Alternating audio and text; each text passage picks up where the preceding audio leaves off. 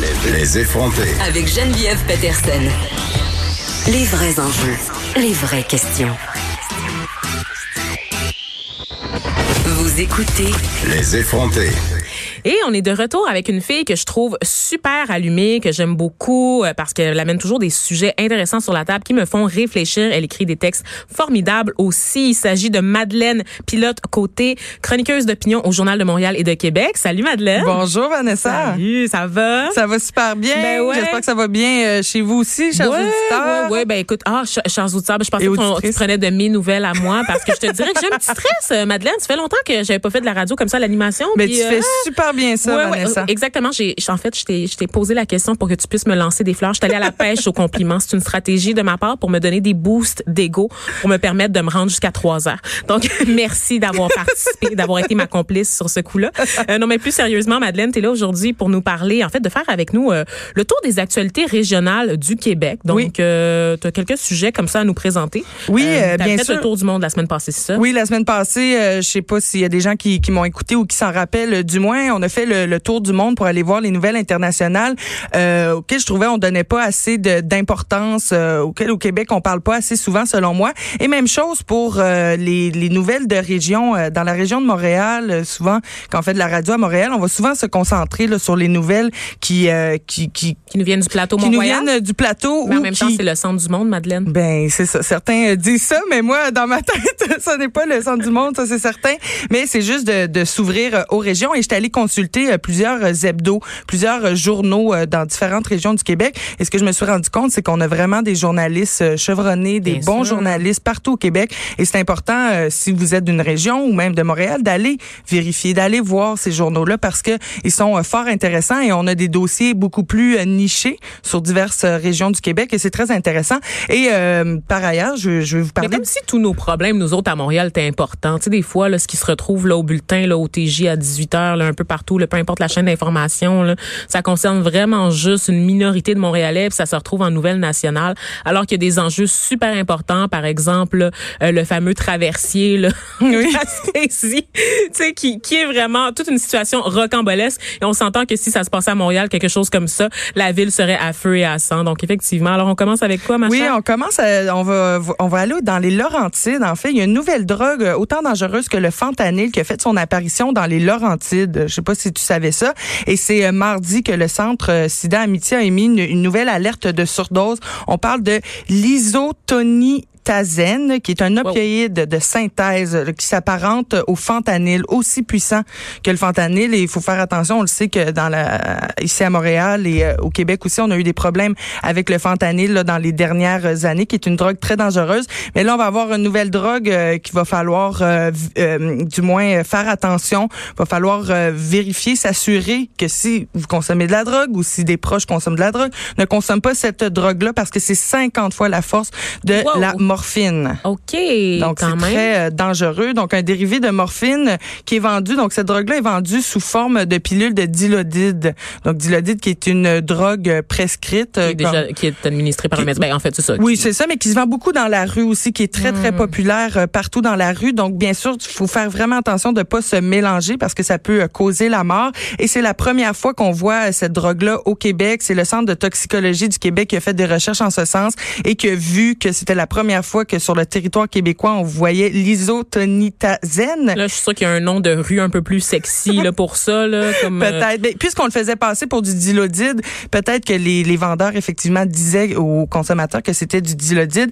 Mais faire attention, et le gouvernement rappelle, euh, l'organisme aussi rappelle là, que pour combattre les surdoses d'opioïdes, il y a une autre drogue là, qui s'appelle euh, le nax, naloxone que vous pouvez vous procurer dans toutes les pharmacies de la province et dans divers organismes aussi. Oui, absolument. Et d'ailleurs, c'est un produit euh, qui devrait être euh, répandu, disponible dans des endroits publics aussi pour prévenir les surdoses parce que ça peut sauver des vies. Il faut pas grand-chose, ça coûte pas si cher que ça non plus.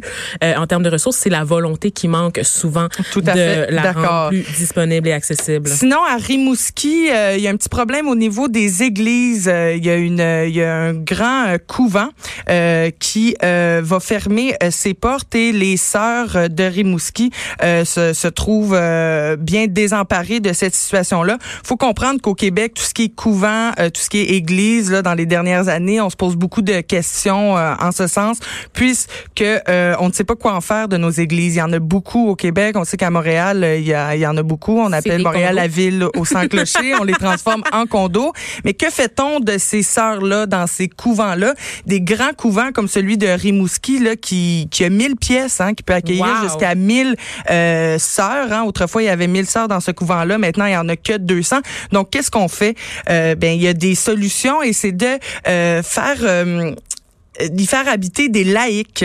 Donc des laïcs avec peu de moyens qui pourraient effectivement habiter avec les sœurs. Donc, on se pose la question, est-ce que vous seriez prêt, vous, à cohabiter avec des sœurs? Ah, c'est quand même très intéressant, en fait. Ben, c'est intéressant de, de, de, faire un mariage entre, euh, entre une communauté laïque, une communauté religieuse et de voir ce qui peut en retirer et qui, qui propose ça? Est-ce que c'est l'organisation, la congrégation elle-même? Oui, c'est la ah congrégation des Sœurs de Saint-Rosemère. Il faut qu'elle soit ouverte, elle aussi, de leur côté. Ben, elle est ouverte parce que euh, c'est certain qu'il faut trouver une solution parce que sinon, ces sœurs-là vont se retrouver à la rue et mm-hmm. c'est très dommage. Et c'est des beaux bâtiments qu'il faut conserver, mais ça coûte trop cher. Les, les sœurs vieillissent aussi. Il y a de moins en moins d'entrées euh, dans les couvents de jeunes sœurs. Et donc, c'est un gros fardeau à porter. C'est pour ça que euh, de faire un mariage là, entre une entité laïque qui une, un organisme peut-être à but non lucratif, ça peut aider là à conserver ces beaux monuments là. Eh ben j'espère parce que bon euh, moi euh, fait vécu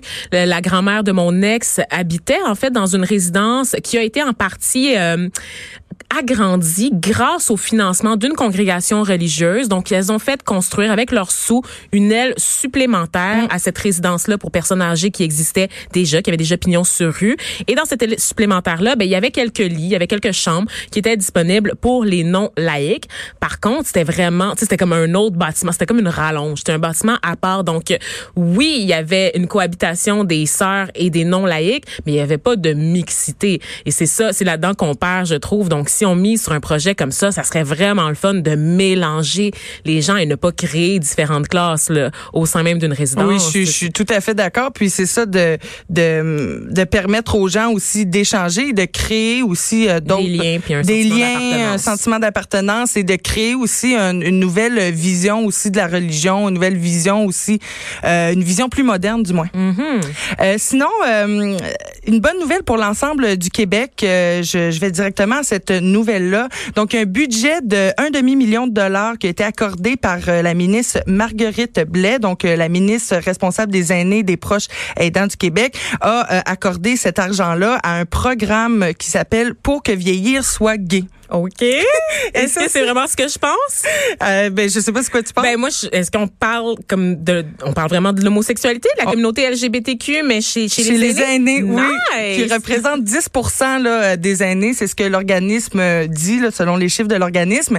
Et donc, euh, ce qui se passe, c'est que, euh, il y avait un besoin de créer cet organisme-là pour effectivement euh, donner plus de ressources aux personnes aînées homosexuelles qui vont souvent aller dans des, euh, soit des CHSLD ou des centres euh, de, de, fin de vie et dans lesquels ils vont être mal accueillis, mal reçus parce qu'il faut comprendre que ces personnes-là, euh, souvent dans leur vie, ça va avoir pris du temps pour les aînés de de s'avouer homosexuel parce qu'il y avait beaucoup ben de représailles, pouvait même finir en prison.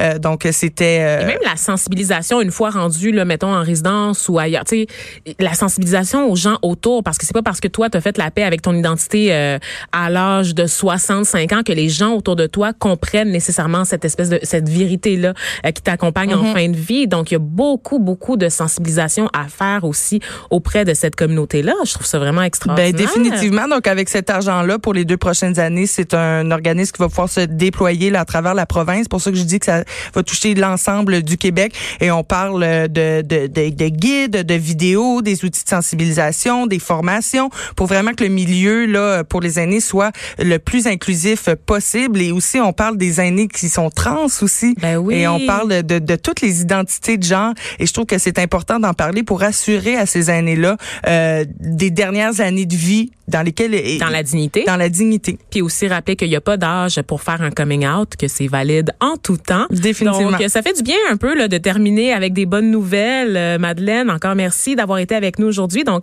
Madeleine Pilote, côté, je le rappelle, tu es chroniqueuse d'opinion au Journal de Montréal et de Québec. C'est toujours un plaisir de partager le micro avec toi, ma chère. Bonne journée.